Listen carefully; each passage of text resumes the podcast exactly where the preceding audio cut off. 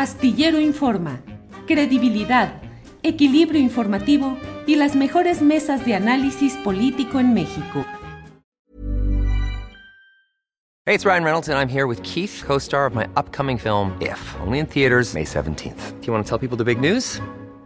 All right, I'll do it. Sign up now and you'll get unlimited for $15 a month in six months of Paramount Plus Essential Plan on us. Mintmobile.com slash switch. Upfront payment of $45 equivalent to $15 per month. Unlimited over 40 gigabytes per month. Face lower speeds. Videos at 480p. Active Mint customers by 531.24 get six months of Paramount Plus Essential Plan. Auto renews after six months. Offer ends May 31st, 2024. Separate Paramount Plus registration required. Terms and conditions apply if rated PG. It's that time of the year. Your vacation is coming up. You can already hear the beach waves feel the warm breeze, relax, and think about work. You really, really want it all to work out while you're away. Monday.com gives you and the team that peace of mind. When all work is on one platform and everyone's in sync, things just flow wherever you are. Tap the banner to go to Monday.com.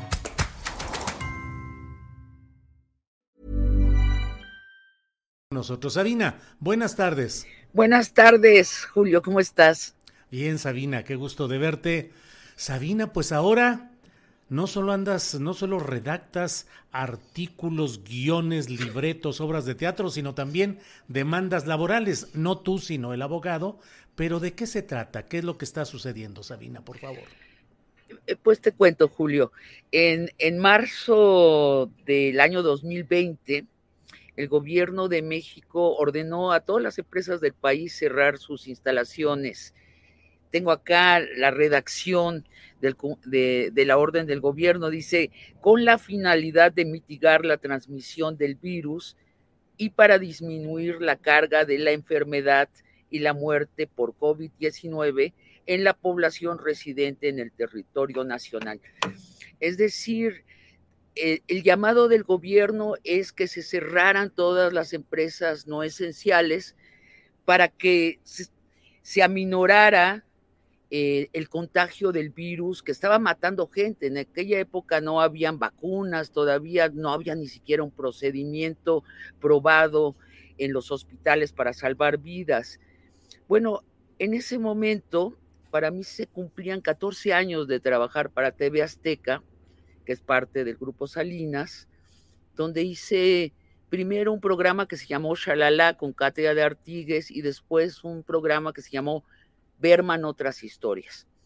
Bueno, yo lo que inmediatamente ofrecí a TV Azteca realizar el programa por Zoom y si había que comprar equipo, yo lo compraba. Estábamos en un esfuerzo nacional por eh, confinarnos. Y entonces me llevé la sorpresa de mi vida, Julio. Resulta que el dueño del grupo Salinas, Ricardo Salinas, decidió desafiar frontalmente al gobierno y desobedecer la orden y ordenó a sus trabajadores que siguiéramos asistiendo en plena pandemia a las sedes laborales, que eran espacios cerrados, sobrepoblados, este, antros para el contagio, sin importar si nos enfermábamos de COVID y sin importar si nos volvíamos agentes de la transmisión del virus en nuestros propios hogares y en el país en general. Bueno, yo me negué a participar en eso que me pareció una rebeldía homicida y que me pareció además eh, un, eh, pues una rendición a la religión del dinero. Íbamos a exponer nuestras vidas, las vidas de nuestros seres queridos, las vidas de los otros trabajadores y las vidas de nuestros cociudadanos en aras de qué? De que el señor Ricardo Salinas siguiera haciendo dinero y en esa época mucho dinero, porque como las otras empresas estaban cerrando, él se quedaba como monopolio en varias áreas. Bueno, ¿qué pasó? Me despidieron. Te despidieron. me despidieron. Me dijeron que o iba a hacer el programa en vivo en estos espacios o me despedían. Y que nosotros los que aparecíamos en la televisión, en las pantallas, éramos los trabajadores más visibles del consorcio y teníamos que dar el ejemplo. No sé si te acuerdas que por esa época sacaron toda una campaña que decía, no nos pararán, se referían a eso. Y en esa misma época, para crear una, un ambiente de debate donde no lo había, en una campaña de infodemia, eh, la estrella de los noticiarios de TV Azteca salió a decir que el virus no mataba más que a gente mayor de 80 años, que todo esto era un complot de quién sabe quién para impedir a la economía y que había que desobedecer. Realmente todo era una campaña de propaganda para seguir trabajando. 150 mil trabajadores, este, Julio. Y bueno, los, entonces les dije, bueno, pues este, no creo que estén en su derecho, no creo que esto sea conforme a ley, pero pues yo sola no puedo contra todo esto. En fin, está bien, estoy despedida, pero ahora procede que me paguen mi indemnización. Yo consciente desde ese momento que estábamos hablando de miles de trabajadores que estaban en mi situación. Este, ya habíamos visto desaparecer algunos, ¿no? Que se les daba de baja y no sabíamos por qué ya no venían y podía ser que porque estaban o enfermos o se habían muerto. Eh, entonces yo dije, bueno, procedamos a mi indemnización conforme a ley, estrictamente conforme a ley. Bueno, pues me lo negaron. Entonces procedí a lo que ordena la ley, demandé a TV Azteca en la Junta de Conciliación y Arbitraje. ¿Y cuáles son los argumentos jurídicos? Entiendo plenamente lo de esta instrucción del gobierno federal, el incumplimiento, pero tus abogados, ¿qué te dijeron? ¿Qué es lo que plantean conforme a qué criterio jurídico? Bueno, pues que trabajé 14 años y tengo, por lo tanto, derechos a una, derecho a una indemnización, como cualquier trabajador en cualquier parte de este país. Esta es mi argumentación, es bien sencilla. Eh, la ley me ampara. Sin embargo, ellos... Te lo pregunto, Sabina, porque sé que hay más personas en condiciones similares a las tuyas y creo que dependiendo de la manera como se procese el resultado de tu demanda, pues puede haber otras personas que sigan eh, el mismo criterio jurídico, Sabina. Así es, nada más en el mismo mes en que me demandaron, el momento en donde el gobierno saca la orden y ellos desacatan, hay 14 mil. Y esto lo sé porque fue publicado en los periódicos principales de nuestro país. 14 mil trabajadores están en la misma situación que yo. Despedidos por negarse a cumplir la orden de ir a trabajar presencialmente.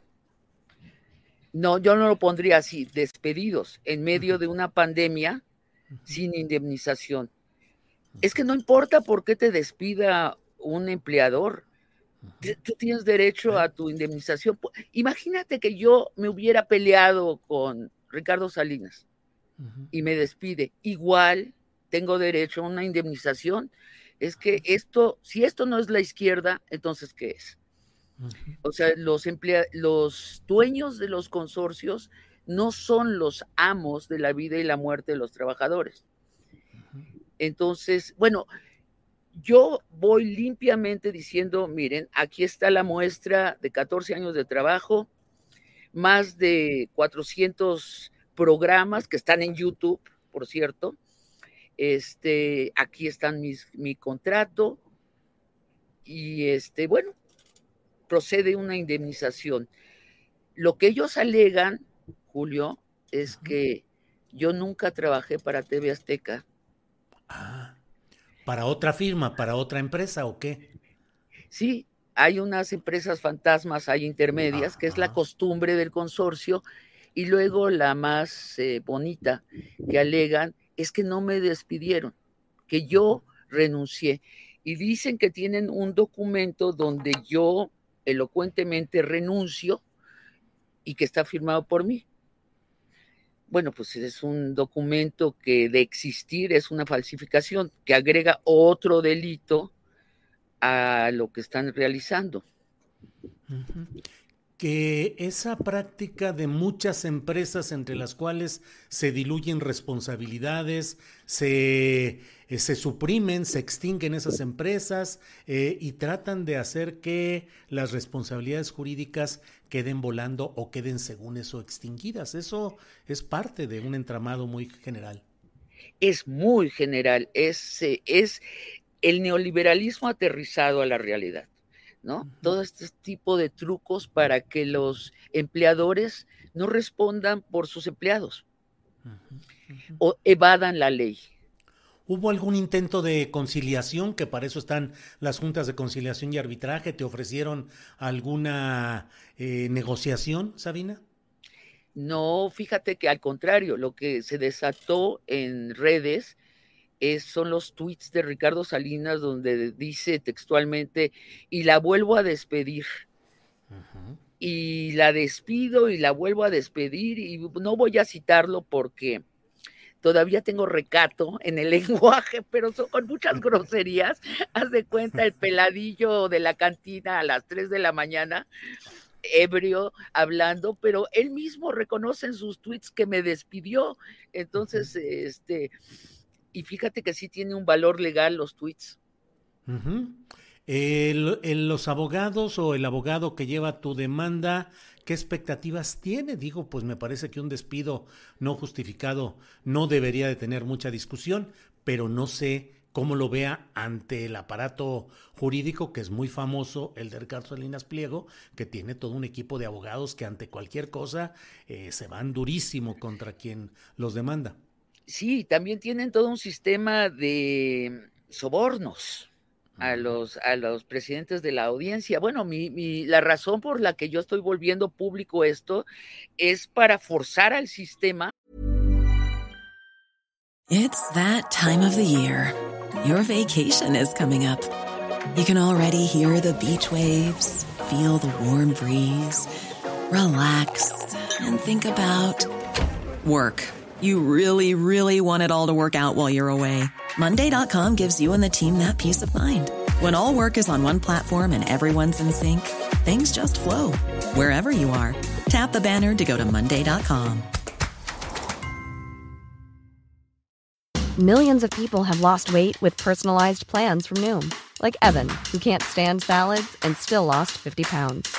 Salads, generally, for most people, are the easy button, right? For me, that wasn't an option. I never really was a salad guy. That's just not who I am. But Noom worked for me. Get your personalized plan today at Noom.com. Real Noom user compensated to provide their story. In four weeks, the typical Noom user can expect to lose one to two pounds per week. Individual results may vary. Hacer justicia, una justicia muy evidente y a sabiendas, como dijiste bien, Julio, de que esto es un precedente para el caso de por lo menos 14 mil trabajadores del mismo consorcio, si no más, porque estos son 14 mil fueron nada más en el mismo mes en que a mí me despidieron. Sabina, ¿y cuándo debe procesarse, resolverse este asunto? Bueno, este, vamos a asistir, déjame te digo, vamos a asistir a la Junta Especial número 2 de la Federal de Conciliación y Arbitraje de la Ciudad de México, bajo la presidencia de la licenciada Ariadna Esperanza Alín Herrera Gutiérrez, que se va a llevar a cabo este 14 de noviembre, es viernes 14 de noviembre, a la una y media de la mañana, de, noviembre. mediodía, sí, sí, sí. ¿Estaba programado para esa fecha o se pospuso algunos días? No, no, no, estaba programado. Ya tuvimos una primera audiencia donde los abogados de, del grupo Salinas presentan estas pruebas de que yo no trabajé allí y que al mismo tiempo yo renuncié allí. O sea, un poquito contradictorio, ¿no? Sabina, he leído algunos eh, comentarios eh, te disculpo, digo, me disculpo, sé que tú has dicho que tienes todavía recato en el lenguaje y eso es correcto y lo aplaudo, pero algunas personas dicen, qué malagradecida Sabina de que no reconoce lo que le dieron en la empresa que le dio de comer. He leído tus respuestas, pero te pido, Sabina, que nos des aquí también. Pues mira, este es el producto de 30 años de, de pedagogía del neoliberalismo, ¿no? los trabajadores como esclavos de las empresas sin derechos, las eh, empresas con toda suerte de trucos para eh, no responsabilizarse de sus trabajadores. Creo, creo que son gente ignorante de sus propios derechos. Cuando lo leo, me da risa, pero al mismo tiempo me da lástima por ellos, que no entienden que el mundo en el que vivimos ya no es el del siglo XIX, ya existen leyes laborales que amparan a los trabajadores y hay que ponerlas a trabajar en nuestro país. Sabina, ¿hubo, mm, conociste eh, un número de personas que fallecieron en esa etapa? Eh, ¿Sabes de cuáles son las condiciones eh, laborales cuando sucedieron ese tipo de cosas? ¿Hubo ayuda de la empresa? ¿Cuáles son las condiciones laborales en algunos de estos espacios? Tú conociste el de la televisión, pero en general, pues suele haber quejas acerca de la manera en que se desarrolla laboralmente este grupo Salinas. Eh, como sabes, Julio, yo he sido muy abierta en esto, he publicado lo que pasó, eh, lo que me pasó a mí, lo que le pasó a otros trabajadores y he recibido muchas comunicaciones eh, vía internet, ¿no? Y, eh, de gente que sí, que sus padres, su padre murió o la hermana murió. Este, he recibido decenas de comunicaciones de este índole de trabajadores del grupo eh, Salinas que murieron durante la pandemia y no, se les dio de baja como si hubieran dejado de ir a trabajar porque se, se fueron de vacaciones o se fueron a otra parte. Hasta donde yo sé, no ha habido indemnizaciones. Y supongo que además estas indemnizaciones, no por separación del trabajo, sino por muerte a raíz de haber trabajado en los épocas de pandemia, cuando el gobierno lo prohibió, deberían este, resultar en juicios mucho más serios, con indemnizaciones mucho más grandes que la que me corresponde a mí. Sabina, y a estas alturas, eh, ¿cómo te sientes respecto a lo que sucedió ahí? No sé, a veces el imán de la televisión es tan fuerte que hay quienes dicen, pues yo me aguanto aquí, pase lo que pase, porque lo que me importa es estar a cuadro, lo que me importa está que mi imagen esté presente. Tú pudiste haber aguantado y haber sobrellevado algunas cosas y seguir ahí. ¿Sientes que perdiste, digamos, esa oportunidad o te sientes contenta contigo misma de haber tomado esa decisión? Me siento totalmente tranquila conmigo misma. Me hubiera sido insoportable cooperar en un acto, ya la palabra injusticia es corto, ¿no? En un, em, un acto de depredación tal, ¿no? O sea, los ejecutivos resguardados y los trabajadores de todos los distintos niveles este, expuestos al virus. Me parece infame Mira, yo traté de platicar con los otros conductores de TV Azteca sobre el tema y la reacción era, se volvían sordos y mudos. Haz de cuenta que entraban en estado zombie, no querían hablar una sola palabra. Y sí, por mantener un espacio en la televisión, sacrificar toda tu integridad. Y después oigo a estos señores, porque eran sobre todo señores, hablando de la probidad de un gobierno o este, hablando de las injusticias a la clase más favorecida mexicana. Y pues, ¿qué crees que siento, Julio? Siento un gran desprecio, es lo que siento. Digo, no sé cómo pueden vivir consigo mismos. Pero en fin, cada quien su alma.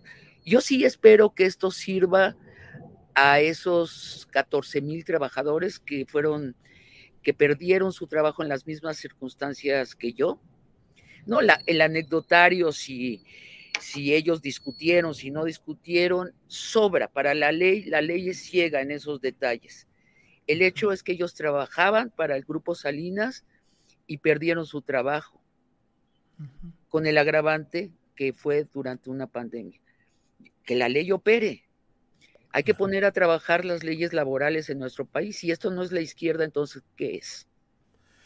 Bien, Sabina, pues te agradezco mucho la posibilidad de tener los detalles y las reflexiones sobre este tema. Cierro nada más preguntándote, ¿qué opinas cuando ves esa presencia mediática incesante de uno de los grandes multimillonarios del país, Ricardo Salinas Pliego, y su presencia política eh, como asesor presidencial y mm, pues aparentemente una especie de de impunidad en lo general, afectada con cobros como el de este, estos 2.800 millones de pesos, pero pues quedando todavía otra gran cantidad pendiente. ¿Qué piensas de ver esa figura?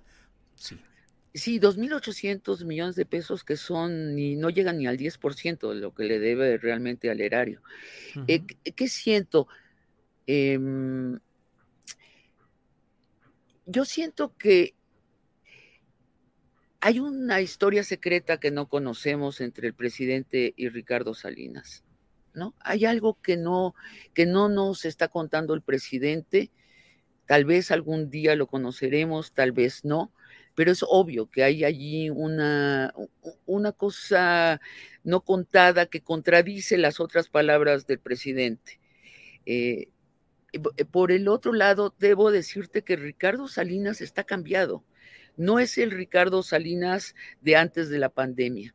Ricardo Salinas de antes de la pandemia no decía una mala palabra, una grosería, ni por equivocación. Era tremendamente respetuoso de la voz ajena en las juntas que tenía con los que trabajábamos allí en la barra de opinión, escuchaba, apuntaba, a veces este, volvía a preguntar, pero siempre en un afán de comunicación.